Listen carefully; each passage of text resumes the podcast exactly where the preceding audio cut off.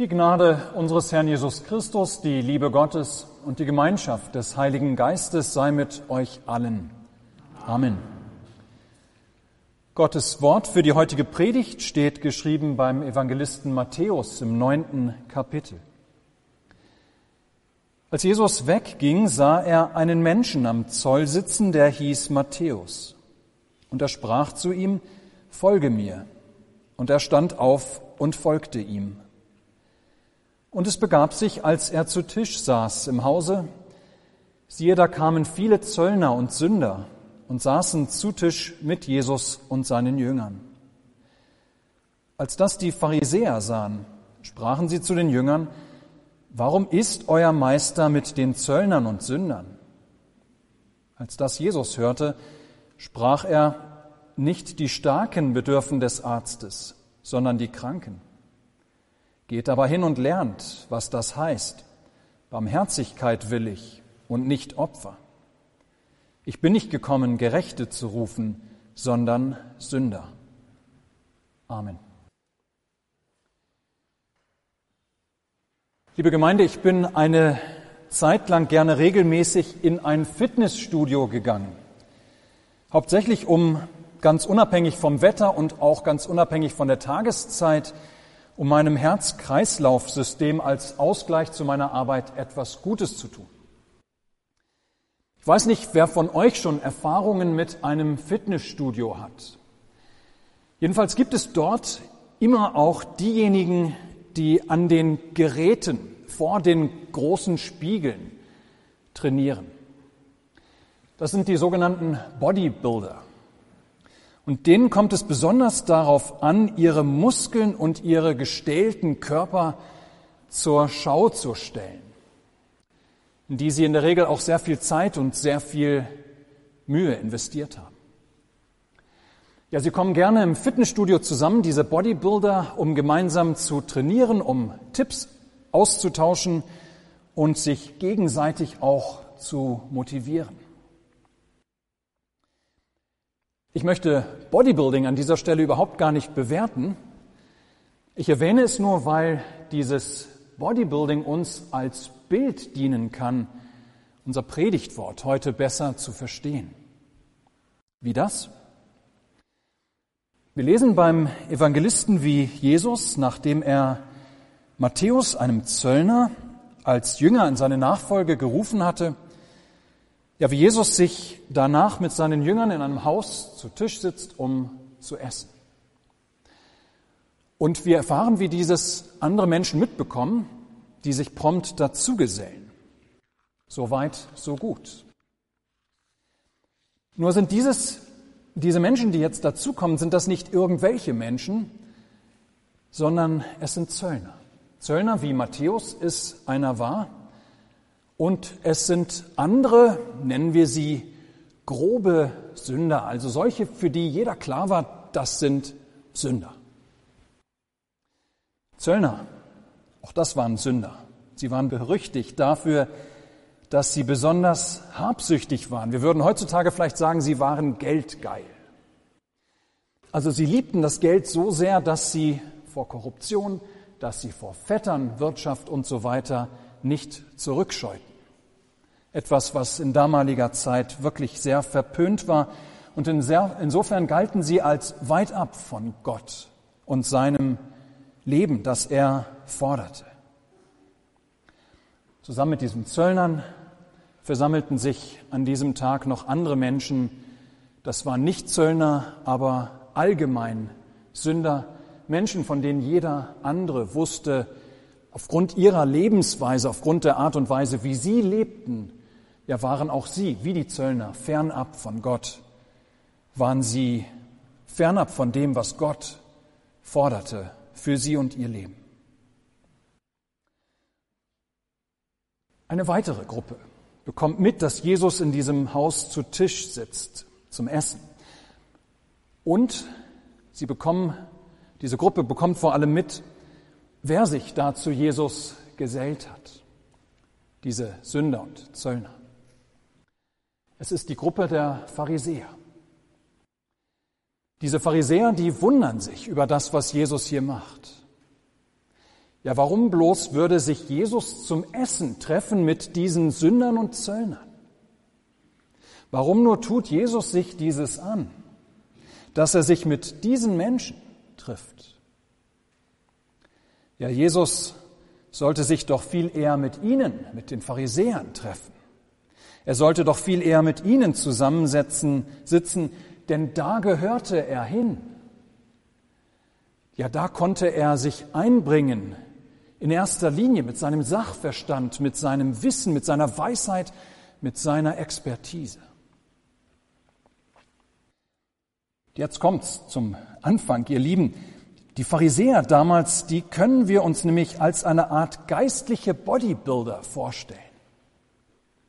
Ja, die Pharisäer als Art geistliche Bodybuilder.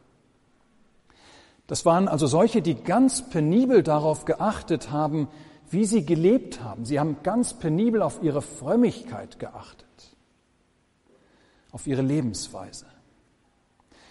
Dass dieses Leben ganz und gar, bis auf den Buchstaben, den Geboten Gottes entsprach. Ja, die Pharisäer waren, so können wir uns das vorstellen, geistliche Bodybuilder, die ihre Glaubensmuskeln, die ihre Glaubensfrömmigkeit, ihre Frömmigkeitsmuskeln gerne trainiert und auch gerne vor anderen zur Schau gestellt haben, die gerne demonstriert haben, wie stark und wie gestählt ihre Körper doch waren. Sie haben deshalb ganz viel Zeit und Mühe investiert in ihre Frömmigkeit. Auch indem sie sich zusammentrafen, zusammensetzten und Gottes Gesetz miteinander besprochen haben, diskutierten. Ja, sie haben sich ausgetauscht, wie die Gebote im Einzelnen am besten zu erfüllen waren. Vor allem, wie diese Gebote zu erfüllen waren, dass das Gesetz Gottes nicht einmal ansatzweise in Gefahr stand, gebrochen zu werden. Dann wurde zum Beispiel diskutiert, und wir kennen das, mit dieser Frage kommen Sie zum Beispiel auch zu Jesus, da haben Sie zum Beispiel diskutiert, was genau als Arbeit am Sabbat galt und was nicht. Ob man zum Beispiel einem anderen Menschen helfen darf am Sabbat, wenn das Arbeit bedeutet oder lieber nicht. Oder wie sich das mit den Steuern verhält, die der römische Staat verlangte. Ja, wenn überhaupt, dann wie viel Steuern sollten fromme Juden zahlen? Und so weiter. Jedenfalls war Jesus im Denken dieser Pharisäer für sie eine Art Fitnesscoach. Ja, sie anerkannten, dass er ein guter Lehrer war, ein sogar ganz herausragender Lehrer. Jemand, der Gottes Wort besonders gut verstand, der es besonders gut auszulegen vermochte.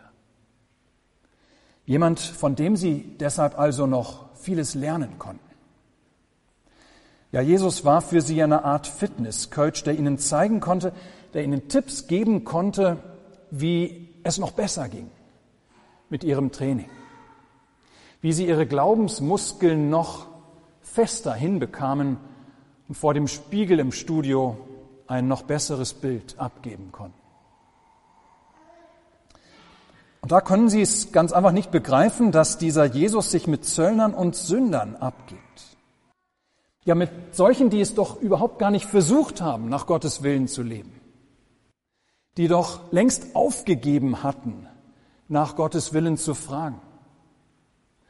Oder denen, die es, denen es scheinbar an der nötigen Disziplin fehlte, ihre Lebenswandel an Gottes Geboten auszurichten.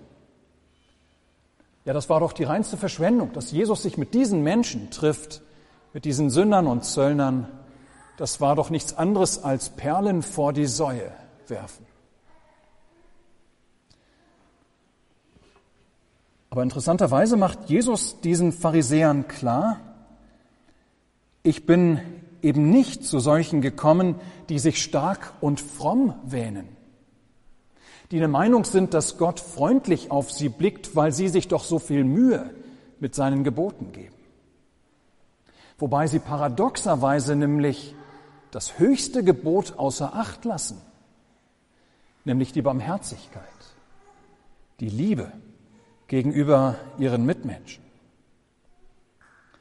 Nein, so macht Jesus den Pharisäern klar, ich bin nicht als Fitnesscoach gekommen zu denen, die vermeintlich sowieso schon stark sind, um ihnen noch ein paar zusätzliche Trainingstipps an die Hand zu geben, damit sie vielleicht noch ein paar mehr Punkte bei Gott erlangen können.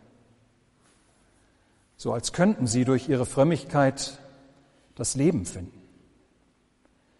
Nein, diese, solange sie sich stark wähnen, setzen alles auf ihre eigene Stärke, auf ihr eigenes Können und Wollen und Vollbringen und wollen sich deshalb eigentlich von Jesus auch gar nicht sagen lassen, worum es Gott wirklich geht.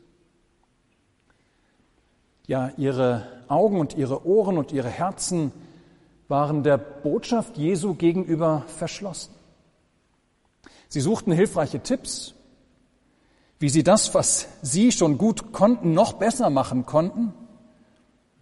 Sie suchten hilfreiche Tipps von Jesus, ihre Frömmigkeitsmuskeln weiter wachsen zu lassen.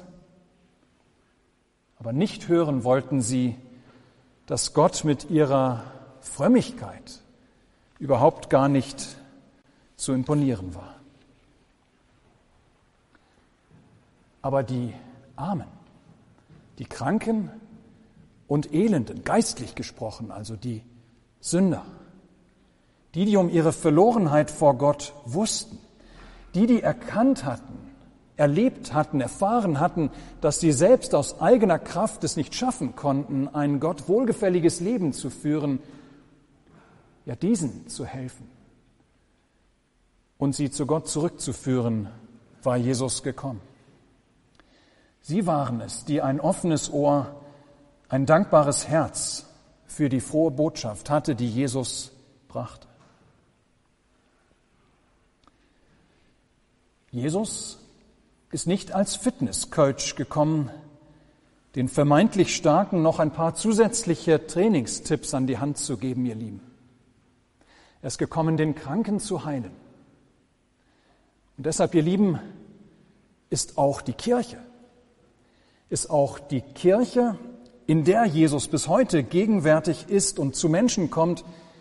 Ja, deshalb ist auch die Kirche nicht so sehr ein Fitnessclub, ein Fitnessstudio für die Superfrommen, sondern viel eher eine Arztpraxis oder ein Hospital für Sünder.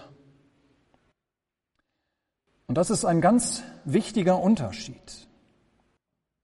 Die Kirche ist kein Fitnessstudio, wo Menschen zusammenkommen, um vor dem Spiegel und vor anderen ihre Glaubensmuskeln zur Schau zu stellen, um vor anderen zu demonstrieren, wie stark und durchtrainiert sie doch sind. Wir neigen immer wieder dazu, dass wir so denken. Und Gott sei es geklagt, immer wieder geben wir auch nach außen hin den Eindruck, den Anschein, als ob hier bei uns beispielsweise am Sonntagmorgen nur gute, nur fromme, nur gerechte Menschen zusammenkommen.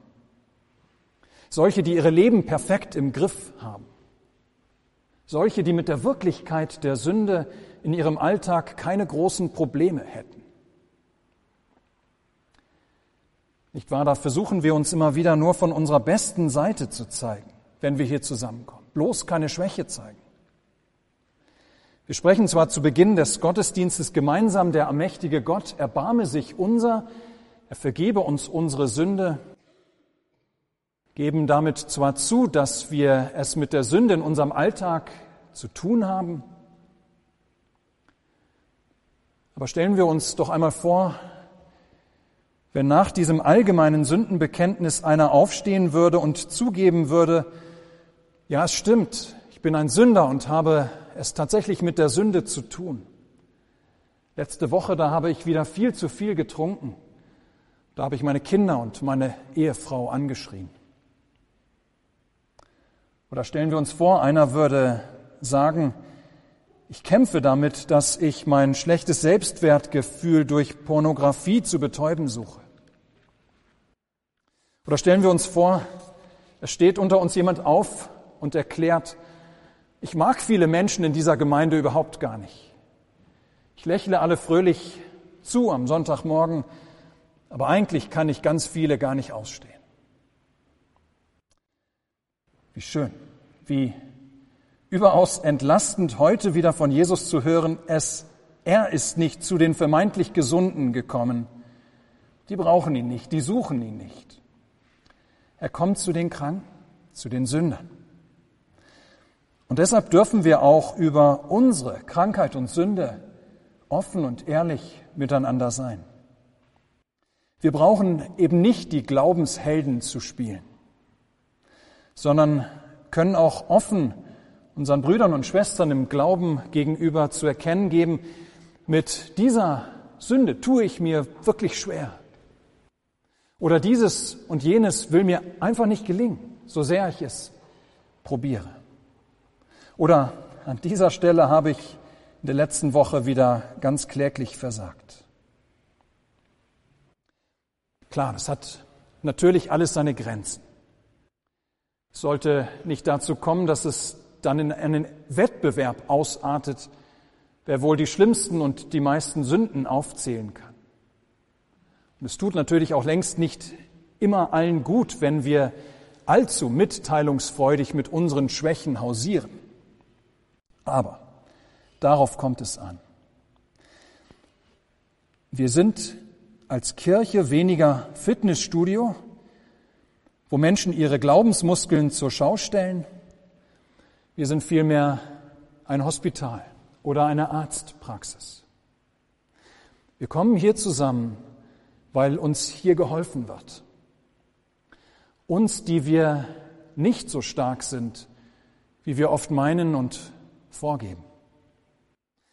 Die wir Tag für Tag bis an unser Lebensende mit oder in einem Kampf mit der Sünde stehen.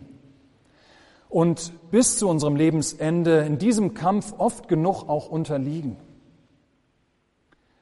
Aber hier ist der Ort, wo wir Hilfe finden.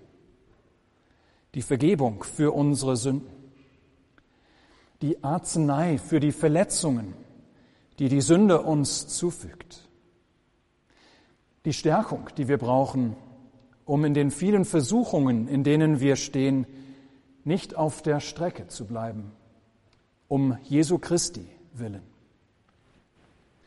Für Kranke ist die Kirche da, für Sünder. Denn hier finden wir den Freund und Heiland der Sünder, Jesus Christus. Liebe Gemeinde, all dieses bedeutet, dich und mich lädt unser Herr immer wieder zu sich ein, unter sein Wort und an seinen Tisch. Nicht die vermeintlich Starken ruft er zu sich, sondern die Kranken. Und das heißt, als Sünder dürfen wir nur allzu freimütig zu ihm kommen, in dem Wissen, dass er niemals Sünder abweist. Ja, ganz im Gegenteil dass er allein für Sünder da ist. Amen. Der Friede Gottes, welcher höher ist als alle Vernunft, bewahre eure Herzen und Sinne in Christus Jesus. Amen.